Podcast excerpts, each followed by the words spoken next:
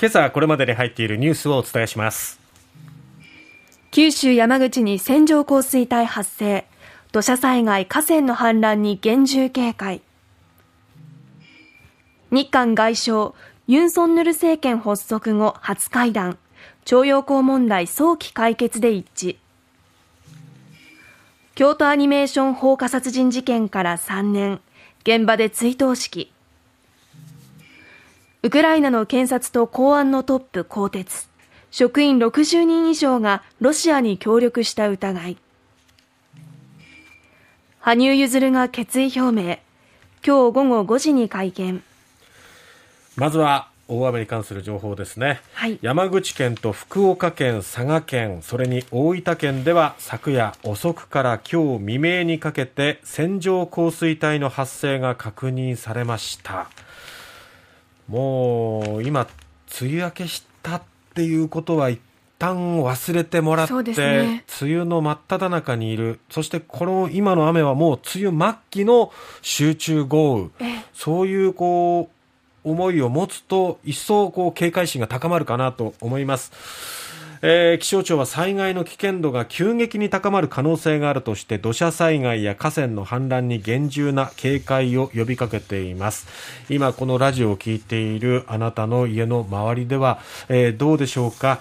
えー、昨日の夜から特にこの福岡、佐賀、長崎っていうのは非常に激しい雨が降っておりましてえー、大分県でもそうですね。大分県のエリアの一部では記録的短時間大雨情報も、はい、えー、発表されておりますが短時間でそれだけあの100ミリを超える雨が降るとやっぱり一気に川の表情も変わっていきますしその周辺の、まあえー、コンディションというのもぐっと変わってくると思います。でこれがまだまだこの後もひょっとしたら続くかもしれないということで、でね、一旦闇間に入ったエリアもあったと思うんですけど、もうまたですね、次の、えー、雨の帯のような雨雲レーダーを見ているとですね、はい、今ちょうど福岡県、佐賀県、長崎県の北部沿岸にかかっているような状況なんですよね。これがまただんだんだんだん南下してくる。ええとなると、今、闇間に入っているところも、県南部などでも、どんどんどんどんまた雨の、えー、域に入ってくるということですので、はい、これまでに降ってすでに土の中に大量の水分が含まれているんですが、これがさらに重なってくると、また災害の危険性ということになりますから、十分に気をつけていただきたいと思います。さて、次ですが、はい、日韓の外相会談が行われました。林外務大臣が昨日来日した韓国のパク・チン外相と東京で会談を行いました、パク氏は最大の懸案となっている元徴用工問題の解決に努力する意向を伝え両外相は問題の早期解決を図ることで一致しました。日韓外相会談が対面で行われたのは今年の2月以来で5月のユン政権が発足してからは初めてとい。うことになります、はい、日本での開催は2年8ヶ月ぶりですえー、林氏は会談で日韓関係を発展させる必要性を指摘して元徴用工問題をはじめとする日韓間の懸案の解決が必要だと述べたということです。でやっぱり問題なのは韓国の裁判所が日本企業の韓国内の資産を売却する現金化に向けた手続きを進めておりましてこれがもう8月にもというような情報もあります、えー、これについてパク氏は現金化が行われる前に望ましい解決策が出るよう努力するというふうに応じているわけなんですが、ただ、はい、韓国国内を見てみると、えその原告団であったり支援団体であったり世論というのをどれだけ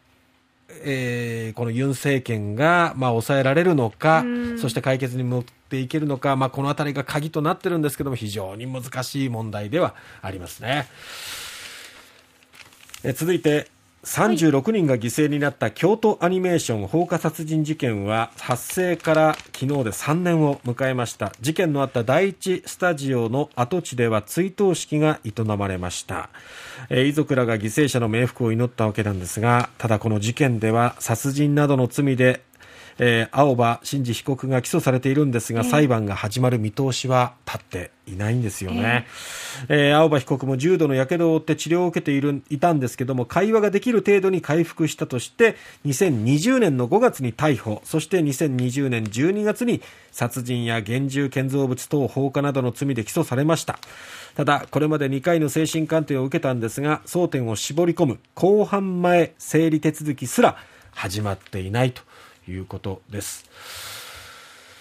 えー、続いて、ウクライナの検察と公安のトップが更迭ということで、はい、ゼレンスキー政権に一体何がっていうところなんですけども、えー、ゼレンスキー大統領は、イリーナ・ベネディクトワ検事総長と情報機関保安局のイワン・バカノウ長官を解任しました、えー、この2人が管轄する機関で合計60人以上の職員がウクライナに侵略するロシアに協力した疑いがあって、まあ、この責任を取らせたという形です。